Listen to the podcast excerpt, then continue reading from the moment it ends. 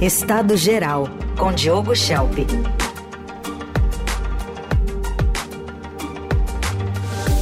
Abrindo a semana e uma semana que já começa tensa no âmbito internacional. Diogo, bom dia.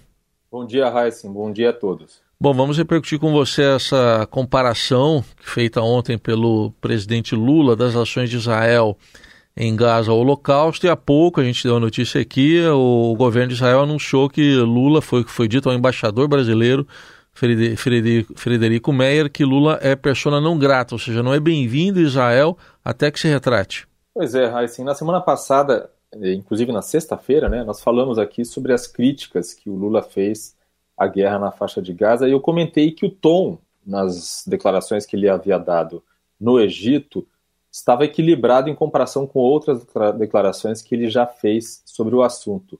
E a conclusão foi de que quando Lula se atém ao discurso lido, sem improvisar, ele soa mais como um estadista, como um diplomata, e que a crítica bem dosada, né, que chama ao diálogo e não à confrontação, tem mais chance de obter resultados. Mas bastou ele ser questionado sobre o assunto, sem um roteiro para seguir, isso ocorreu numa entrevista lá na Etiópia, não é? Então, portanto, pouco depois né, da, da, daqueles comentários lidos que foram feitos no Egito, o Lula acaba escancarando o que ele realmente pensa. E o que ele pensa demonstra um enorme desconhecimento de história e uma maneira enviesada de ver os fatos atuais. Nessa entrevista, o Lula foi perguntado sobre a sua decisão de manter as doações para a agência da ONU que auxilia os palestinos e que está sendo acusada de ter funcionários ligados ao Hamas que ajudaram no ataque terrorista de outubro do ano passado. A posição brasileira é até razoável e lógica nesse caso da agência, não é? Os palestinos continuam precisando de ajuda humanitária, o que não impede de investigar e punir os funcionários da agência que eventualmente estiverem envolvidos com o terrorismo. Mas ao tentar dar essa explicação, Lula tratou acabou comparando as ações militares de Israel na faixa de Gaza com o extermínio de judeus pelo nazismo. Então ele disse, abre aspas, o que está acontecendo na faixa de Gaza com o povo palestino não existe em nenhum outro momento histórico. Aliás, existiu quando Hitler resolveu matar os judeus, fecha aspas. Essa foi a fala do Lula. Discutir se o que está acontecendo na faixa de Gaza é um genocídio, não é um assunto interditado, proibido. Há indícios bastante fortes de que as forças israelenses estão cometendo crimes de guerra, né? assim como o Hamas cometeu crimes de guerra. E o risco de a situação evoluir para um genocídio, que é o pai de todos os crimes, não é descartado, não está descartado. Então, por isso, é importante alertar para a sua possibilidade. Para enquadrar uma situação como genocídio, é preciso considerar uma série de características que, que, o diferenciam de outros crimes contra a humanidade. Normalmente, só se consegue dizer que houve um, um genocídio depois que ele já ocorreu ou cessou de acontecer, né? porque juridicamente é algo complicado, difícil de comprovar. E é um assunto para especialistas, juristas. Claro que, é, que eles são, serão capazes de fazer o alerta para esse risco. Mas a maneira como o Lula lida com o assunto, quando está improvisando, é um desastre. Porque acusar o governo israelense de genocídio de maneira peremptória em si, já é contraproducente do ponto de vista diplomático. Agora, comparar os atos de Israel ao genocídio do povo judeu na Alemanha nazista leva uma acusação a um patamar do completo disparate. E a, e a frase é ultrajante por uma série de motivos. Para começar, ao contrário do que disse Lula, já ocorreram outros genocídios na história mundial. O Holocausto não foi o único. Houve, por exemplo, o genocídio armênio, que se iniciou durante a Primeira Guerra Mundial, antes, portanto, do Holocausto cometido pelos nazistas. E o Brasil é um dos países que reconhece o genocídio armênio. Há também quem considere que a grande fome na Ucrânia, promovida pela União Soviética nos tempos de Stalin, foi um genocídio. E houve também o genocídio em Darfur, no Sudão, mais recentemente na África. Houve muitos outros. Sobre o genocídio de Darfur, por exemplo, em 2009, que ocorreu durante o governo, os primeiros governos do Lula, lá no, no, Sudão, né? Em 2009, durante uma cúpula de países árabes e sul-americanos em Doha, no Catar, o Lula, que naquela época estava no seu segundo mandato, foi colocado ao lado de Omar al-Bashir, que era o ditador do, do Sudão, na mesa de almoço. O al-Bashir tinha acabado de ser indiciado pelo Tribunal Penal Internacional. Quando o al-Bashir chegou, Lula cumprimentou e foi embora. Não ficou para o almoço. Começou, ele só comeu a entrada, né?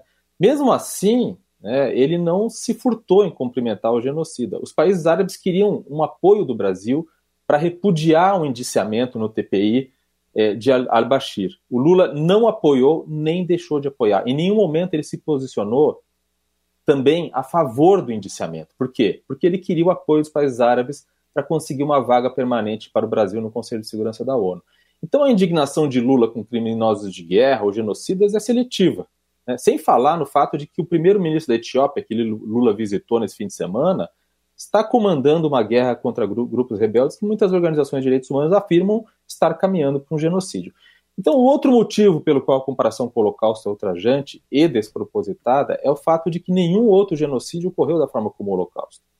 É, em primeiro lugar, o racismo e o ódio aos judeus estava no cerne da ideologia nazista. Em segundo lugar, o extermínio foi feito com métodos industriais. Matou-se tanto em tão pouco tempo que fuzilar os judeus já não era mais eficaz é, do, do, ponto de vista dos nazistas. Né?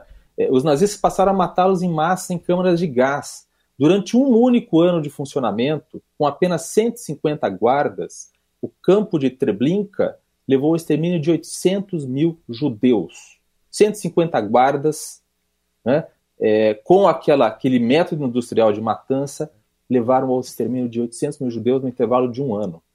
E no total, né, o, o, o, Holocausto levou a 6 milhões de pessoas exterminadas. E não foram apenas judeus. Né? Então, isso sim não tem precedente na história. Há um, uma outra questão, além do desconhecimento, enfim, da maneira como Lula pensa, porque é evidente que quando ele sai do script, quando ele faz a fala improvisada, e ele externa esse tipo de opinião disparatada, é claro que ele está expressando de fato a verdadeira, o verdadeiro pensamento dele. Mas também tem é, um cálculo político nisso, porque e é o que Lula fez no primeiro governo dele. É, quando ele fez um governo ortodoxo na economia, que manteve os pilares macro, macroeconômicos, por exemplo, e isso não pegou nada bem com a militância de esquerda. Então, ele dava né, a política externa como uma espécie de, de prêmio de consolação para sua militância e fazia, naquele, naquele tempo, fazia suas alianças com os, as ditaduras de esquerda da América Latina, é, fazia né, discursos contra o imperialismo, é, falava sobre é, a questão do, do, de se aliar a, a países é, da África e tudo mais. Quer dizer, ele, ele montou ali uma, uma, uma, estrutura que agradava, digamos assim, a militância. E nesse caso aqui também, os seus ataques a Israel também têm esse elemento de exaltar, de, de agradar, digamos assim, a militância de esquerda mais radical. Muito bem, contextualização importante, Diogo. A gente vai continuar acompanhando os desdobramentos para ver o, como é que o governo brasileiro vai se posicionar a partir desse pronunciamento de hoje de Israel. Mas outro assunto ainda da área internacional, aliás, do qual o presidente Lula também falou nessa coletiva, foi a morte do opositor russo Alexei Navalny. E tem um jornal, o jornal independente russo, o Novaya Gazeta Europa, que diz que ouvindo fontes, né, que haveriam sinais de hematomas no corpo do Navalny. O presidente Lula disse que é preciso aguardar a perícia. Olha, é interessante, né? O Lula disse, quando perguntado sobre a morte de Navalny, que é, não, não se devia ter pressa de fazer acusações. Né? Então, para que a pressa de acusar, diz Lula, em relação a Navalny? Né? Agora, é, não há dúvida, independente de qual foi a causa da morte de Navalny, né, se foi realmente um assassinato, ou se foi uma morte por causa natural, o fato é que Navalny é, já estava com a saúde debilitada e não deveria estar preso, né, e sequer numa colônia penal no Ártico, é, onde as temperaturas estão a menos 30 graus negativos. A mãe do Navalny, quando depois da morte, foi até lá, até essa até esse gulag, digamos assim, é, essa coluna penal, é, para tentar ver o corpo do, do filho. É, foi impedida, então, durante três dias, é, ela sequer pôde ver o corpo do filho. Segundo a explicação dos oficiais russos, é, eles estavam fazendo autópsia, estavam fazendo investigações para ver a causa da, da, morte, mas o fato é que isso causa suspeitas. Né? O fato é que é, Navalny morreu é, por causa de Vladimir Putin, independente da morte ter sido natural ou não. Ele não deveria estar preso, ele foi é, torturado, ele foi é, sofreu atentados em momentos em que esteve sob a custódia do Estado russo no passado, diversas vezes, é, com, com suspeitas depois comprovadas de tentativa de envenenamento. Em uma dessas tentativas de envenenamento, é, os russos são muito, né, estou falando aqui dos agentes né, da, da, inteligência russa, são muito eficientes e, e, e criativos no uso de, de, de, venenos, e o veneno que ele usou foi um agente neurotóxico chamado Novichok, que, segundo eles descobriram depois, o próprio Navalny, depois ele conseguiu descobrir isso porque ele se fez passar por uma autoridade da área de segurança e ligou para as pessoas, e eles, essas pessoas fizeram, né, a, a, digamos, a confusão gravada, de que é, eles, inclusive, teriam colocado esse, esse veneno na cueca do Navalny durante um deslocamento que ele fez. E ele ficou em coma induzido na Alemanha durante bastante tempo, até se recuperar. Aí ele voltou para a Rússia, porque ele tem né, essa coisa dos opositores russos de ter muita coragem, muita persistência, e foi preso assim que chegou, e agora vem a morrer. É, foi uma, uma das maiores lideranças de oposição ao regime ditatorial de Vladimir Putin, é, e outras lideranças como ele já morreram no passado, é, inclusive por assassinato comprovado. Um deles foi Boris Nemtsov, um, um opositor do Putin, que eu, que eu entrevistei em Moscou certa vez, 2008, eu acho. É, lembro que quando eu entrevistei o Nemtsov, ele, na hora de fazer as fotos, eu queria fazer a foto lá de fora, porque a luz era melhor, a gente estava num restaurante, e ele estava muito temeroso né, de, de sair para fora num lugar público é, com atenção de foto e tal. E de fato, Nemtsov, anos depois, foi assassinado à luz do dia perto do Kremlin, em Moscou.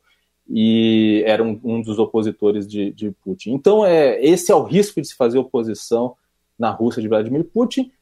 E o, o presidente Lula, em vez de, de, lamentar, fazer uma nota, né, mesmo sem apontar o dedo ou coisa que vale, mas falar sobre uma pessoa que luta pela liberdade, pela democracia é, num país que, obviamente, é, ele não quer fazer, porque ele, no fim das contas, acaba se colocando ao lado de Vladimir Putin. Então, ele acha que não se deve fazer acusações precipitadas no caso de Navalny, mas quando se trata de Israel, ele consegue fazer isso.